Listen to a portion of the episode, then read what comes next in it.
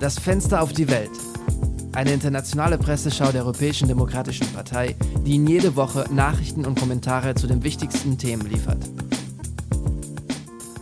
Willkommen zur 13. Folge der zweiten Staffel von Das Fenster zur Welt. Heute ist Freitag, der 18. November und in diesem Podcast hören wir die besten Leitartikel aus aller Welt zu den Themen das Treffen der G20-Staatschefs, dem Klimawandel im Mittelpunkt der COP27 und den Verlauf des Krieges in der Ukraine. Beginnen wir gleich mit der ersten Serie von Leitartikeln. Wir beginnen diese Presseschau mit einem Bericht über den G20-Gipfel, der diese Woche auf Bali, Indonesien stattfand. Der G20-Gipfel ist ein jährliches Treffen der Staatsoberhäupter der 19 Länder, die den größten Beitrag zur Weltwirtschaft leisten, sowie von Vertretern der Europäischen Union.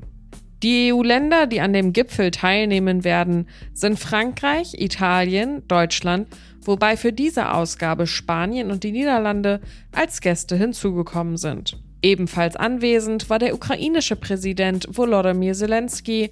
Der große Abwesende in diesem Jahr war jedoch der russische Präsident Wladimir Putin. An seiner Stelle vertrat Außenminister Sergei Lavrov den asiatischen Staat. Die Konferenz markierte auch das erste persönliche Treffen zwischen dem chinesischen Präsidenten Xi Jinping und dem amerikanischen Präsidenten Joe Biden. Wir beginnen in Südeuropa mit dem ersten Leitartikel und zwar in der spanischen Zeitung El País. Für den spanischen Leitartikel müssen wir China für den Frieden gewinnen.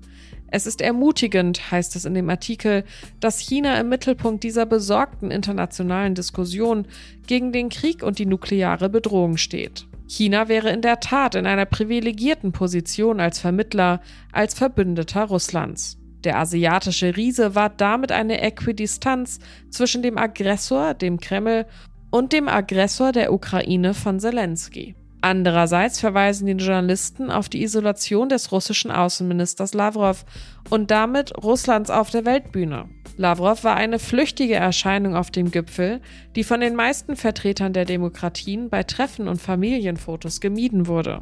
Es wird jedoch nicht einfach sein, China in den Friedensprozess einzubinden, denn der Dialog zwischen Xi Jinping und Biden war sehr offen, wobei letzterer den desolaten Zustand der Menschenrechte in China sowie die Nähe zu Taiwan kritisierte. Die Kolumnisten kommen zu dem Schluss, dass diese Veränderung des Klimas das greifbarste Ergebnis des Treffens ist und warnen, dass ein völlig wirtschaftlicher und finanzieller Bruch mit China zu einer wirtschaftlichen, sozialen, ökologischen und wahrscheinlich auch politischen Katastrophe führen würde. Der nächste Leitartikel kommt stattdessen aus dem Herzen Europas von der französischen Zeitung Le Monde. Auch wenn Joe Biden und Xi Jinping auf dem G20-Gipfel in Bali ihre Positionen bekräftigen und dabei versuchten, jegliche kriegerische Rhetorik zu vermeiden, schreiben die französischen Kolumnisten, bleiben die offenen Fragen zwischen Washington und Peking strukturell und ihre Rivalität wird weiterhin einen Großteil der internationalen Beziehungen belasten. Diese Entspannung ist an sich eine gute Sache. Die Welt hat schon genug Krisen hinter sich und ein kalter Krieg zwischen den beiden Supermächten muss um jeden Preis vermieden werden. Außerdem wird in dem Leitartikel darauf hingewiesen, dass zur Bekämpfung des Klimawandels eine Zusammenarbeit zwischen den beiden Ländern mit der größten Umweltverschmutzung der Welt erforderlich ist. Sowohl Biden als auch Xi Jinping können auf eine positive innenpolitische Bilanz verweisen, was die, wenn auch erst im Entstehen begriffene Suche nach einer gemeinsamen Grammatik erleichtert. Eine größere innenpolitische Stabilität wird sich wahrscheinlich auch in einer größeren geopolitischen Stabilität niederschlagen. Doch wie eingangs erwähnt, sind die Probleme, die China und die USA trennen, struktureller Natur. Der asiatische Riese hat seine Politik gegenüber Taiwan betont, dass er als integralen Bestandteil seines Territoriums betrachtet, während die USA den von Donald Trump angezettelten Handelskrieg mit Peking fortsetzen und die Handelsschranken vervielfachen, um einen technologischen Vorteil zu wahren. Die Rivalität zwischen Washington und Peking wird daher weiterhin einen Großteil der internationalen Beziehungen beeinflussen. Die anderen Akteure in der geopolitischen Landschaft insbesondere die europäischen Staaten, können nur zur Kenntnis nehmen und zu dem Schluss kommen, dass sie ihre Interessen besser gemeinsam als isoliert verteidigen können. Wir überqueren die Grenze nach Deutschland, um den neuesten Leitartikel zu diesem Thema zu lesen. Wir hören, was Stefan Cornelius, Journalist bei der Süddeutschen Zeitung, über die G20 denkt. Cornelius nimmt das Klima unter den am Gipfel teilnehmenden Vertretern und Staatschefs zur Kenntnis, als das Thema des Krieges in der Ukraine angesprochen wird. Es reicht, dieser Krieg schadet allen und nützt niemandem. Ein Gedanke, der nach Ansicht des Kolumnisten nach dem Abschuss einer Rakete in Polen in dieser Woche noch verstärkt wird. Man kann fast von einem weltweiten Konsens sprechen, argumentiert Cornelius und verweist darauf, dass die Einwohner der vertretenen Staaten zusammengenommen mehr als zwei Drittel der Weltbevölkerung ausmachen. Selbst Staaten, die dem Krieg bisher eher zwiespältig gegenüberstanden, wie Indien, südostasiatische Staaten, aber auch Vertreter einiger afrikanischer Staaten und Brasilien, bezogen eine klare Position gegen Russland. Trotz der Proteste Russlands, dessen Vertreter sogar einige Treffen aus Protest verließen, scheinen sich einige Beziehungen zwischen den Ländern, die zuvor gestört waren, zu festigen. All dies wird keinen Krieg beenden und aus Wölfen Lämmer machen, schließt der Kolumnist, aber die Welt ist wieder einigermaßen berechenbar geworden. Das zweite Thema des Tages betrifft ein weiteres wichtiges internationales Treffen. Die COP27. Die COP27 begann am 6. November in Sharm el-Sheikh in Ägypten und wird heute enden. Das zentrale Thema des Gipfels ist die Bekämpfung des Klimawandels. Für den ersten Leitartikel zur COP27 lesen wir in Südeuropa aus der italienischen Zeitung La Repubblica vor. Der Klimawandel sei die wichtigste Herausforderung unserer Zeit, heißt es in einem von 33 Zeitungen unterzeichneten Appell an die in Sharm el-Sheikh versammelten Vertreter. Unter den Unterzeichnern des Briefes befinden sich Zeitungen aus aller Welt, wie La Repubblica selbst, der britische Guardian, die israelische Haaretz, die spanische El Diario, der amerikanische Rolling Stone und der portugiesische Publico. Der Klimawandel ist ein globales Problem und erfordert die Zusammenarbeit aller Länder, heißt es in dem Aufruf. Leider führt die Energiekrise im Zusammenhang mit dem Krieg in der Ukraine zu einer Art Goldrausch für neue Projekte zur Förderung fossiler Brennstoffe in der ganzen Welt. Diese werden als vorübergehend dargestellt, als notwendig für einen künftigen Übergang zu erneuerbaren Energien, aber die Zeit läuft ab, sodass die Gefahr besteht, dass der Planet irreversibel beschädigt wird. Wenn erneuerbare Energien bereits die Norm wären, gäbe es keinen Klimanotstand. Um diese Herausforderung zu meistern und selbst den ärmsten Ländern zu helfen, die am stärksten von den Auswirkungen der globalen Erwärmung betroffen sind, sind enorme Investitionen erforderlich. Wir müssen wieder anfangen, über radikale Mittelzuweisungen nachzudenken, wie wir es während der Pandemie getan haben, und uns von den Argumenten der Energiekonzerne verabschieden, die sich stattdessen für die weitere Nutzung fossiler Brennstoffe einsetzen. Wir haben keine Zeit für Apathie oder Nachlässigkeit. Es besteht dringender Handlungsbedarf, sagt er. Die Klimakonferenz muss sich auf die Stärke der Argumente konzentrieren, heißt es in dem Schreiben, und nicht auf die Argumente der Starken. Der nächste Artikel kommt von der anderen Seite des Ozeans aus der amerikanischen New York Times. Für Klimaschäden zu zahlen ist keine Wohltätigkeit, lautet die unmissverständliche Überschrift des Leitartikels von Ani Dasgupta, Präsident und CEO der Nichtregierungsorganisation World Resources Institute. Es ist an der Zeit, dass sich die am weitesten entwickelten Länder zu einer Reihe von Loss- und Damage-Finanzierungen für die Länder verpflichten, die am meisten von den Auswirkungen des Klimawandels betroffen sind. Bislang sind die darin eingegangenen Verpflichtungen nur teilweise erfüllt worden. Entscheidend bei der aktuellen Klimakonferenz ist, erklärt Ani Das Gupta, dass die reichen Länder einen Prozess mit klaren Fristen akzeptieren, um für die Schäden aufzukommen.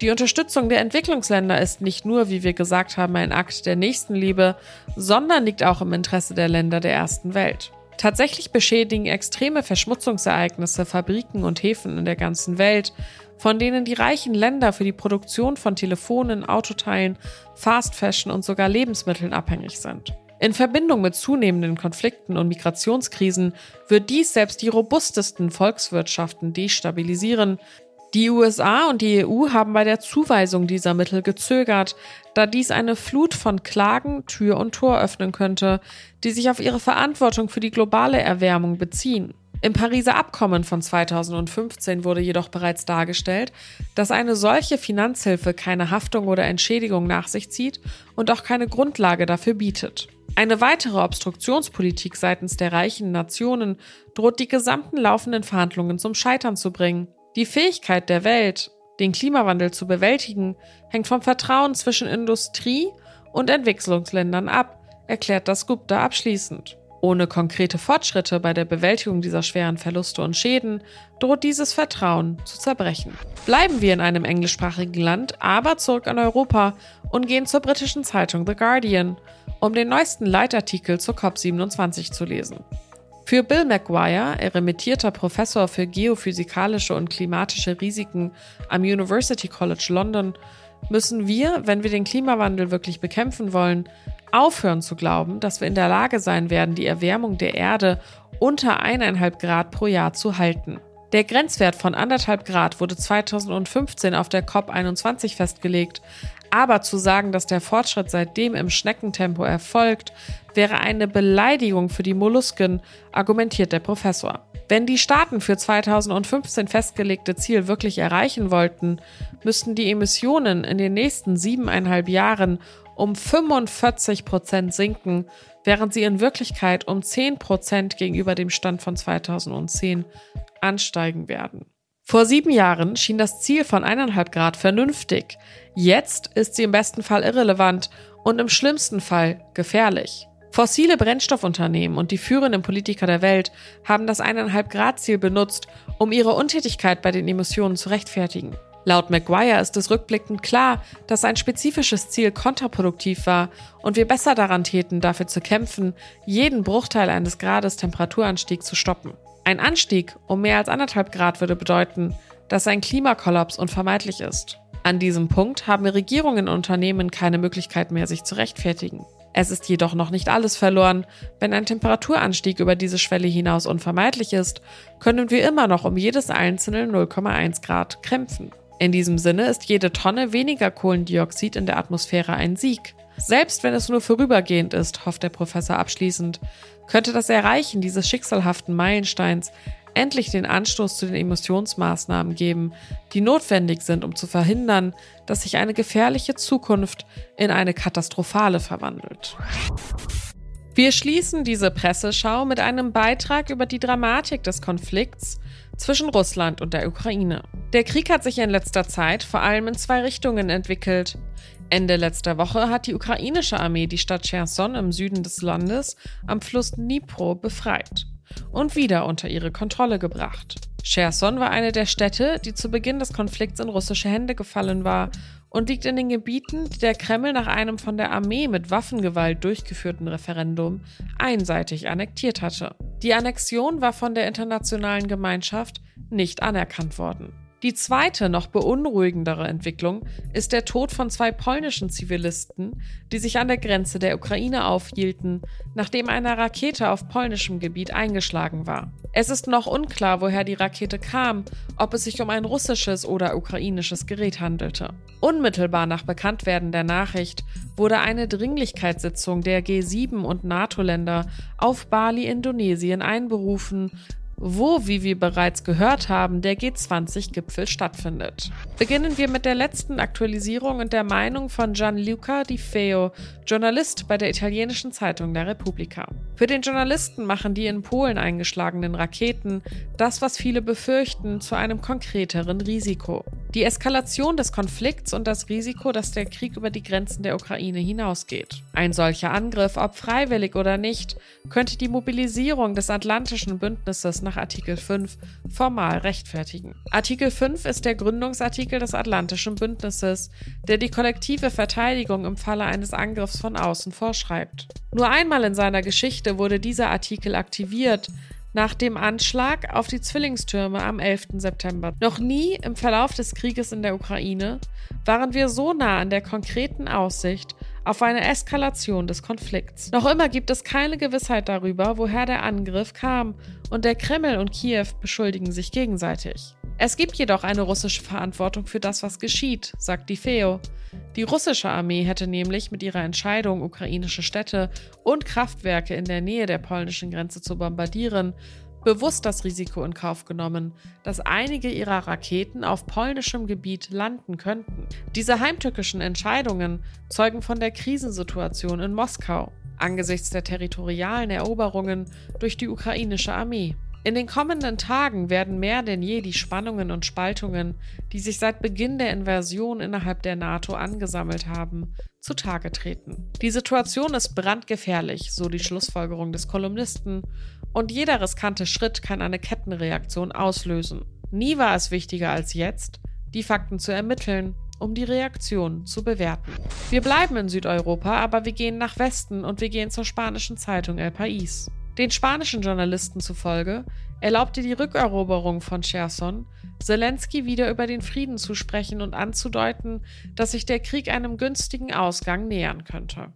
Selbst die Vereinigten Staaten und die Europäische Union erkennen, dass die Zeit für Verhandlungen näher rückt. Es ist jedoch Sache der ukrainischen Regierung zu entscheiden, wann sie damit beginnt. Sie befindet sich jetzt mitten in einer Gegenoffensive. Niemand kann ernsthaft von ihr verlangen, dass sie aufhört, ihre eroberte Heimat mit aller Kraft zu verteidigen. Für den Kreml wäre es vielleicht besser, die Verhandlungen zu beginnen, solange er sich in einer vorteilhaften Position befindet, da ein Fünftel des ukrainischen Territoriums in seinen Händen ist. Doch Putins Stolz und seine imperialistische Rhetorik hindern ihn daran, diese Chance zu ergreifen. Für die westlichen Länder ist jedoch klar, wann sich an den Verhandlungstisch setzen können. Es ist nicht Sache Washingtons oder Brüssels, die Bedingungen festzulegen, sondern der rechtmäßigen Regierung der souveränen Ukraine, die von ihrem Parlament unterstützt wird. Bei dieser Gelegenheit müssen sie auf die gleiche Solidarität und Unterstützung bei der Friedenskonsolidierung zählen können, die ihre europäischen und amerikanischen Verbündeten bisher geleistet haben. Ein weiterer heutiger Kommentar führt uns zurück nach Frankreich zur Zeitung Le Figaro. Welcher Frieden für die Ukraine? fragt der Journalist Patrick Saint-Paul zu Beginn des Leitartikels. Westliche Vermittler würden gerne Verhandlungen aufnehmen, nicht nur um dem Massaker ein Ende zu setzen, sondern auch um die Energie-, Wirtschafts- und Inflationskrisenspirale zu verlangsamen, die der Krieg in Gang gesetzt hat. Es gibt jedoch ein großes Hindernis, die Suche nach den Anfängen eines plausiblen Kompromisses. Angespornt durch die militärischen Erfolge Kiews und angesichts der russischen Armee in der Defensive forderte Zelensky ein Ende der russischen Besatzung der Ukraine. Eine Bedingung, die Moskau jedoch für inakzeptabel hielt. Im Moment scheint es also an der Verhandlungsfront nur langsam voranzugehen. Es wird mehr Cherson brauchen, um Moskau zu beugen, so die Meinung des Kolumnisten. Die Zeit des Krieges ist noch nicht die Zeit der Verhandlungen gewichen, zwar dürfe Russland nicht gedemütigt werden, wie der französische Präsident Macron bereits gesagt habe, doch andererseits, so St. Paul abschließend, müsse man jeden Kompromiss vermeiden, der es Putin ermöglichen würde, seinen Krieg als Sieg darzustellen. Dies würde nämlich seine Störungsmacht intakt lassen und die Tür zu neuen Kriegen in Moldawien oder anderswo im ehemaligen sowjetischen Raum öffnen.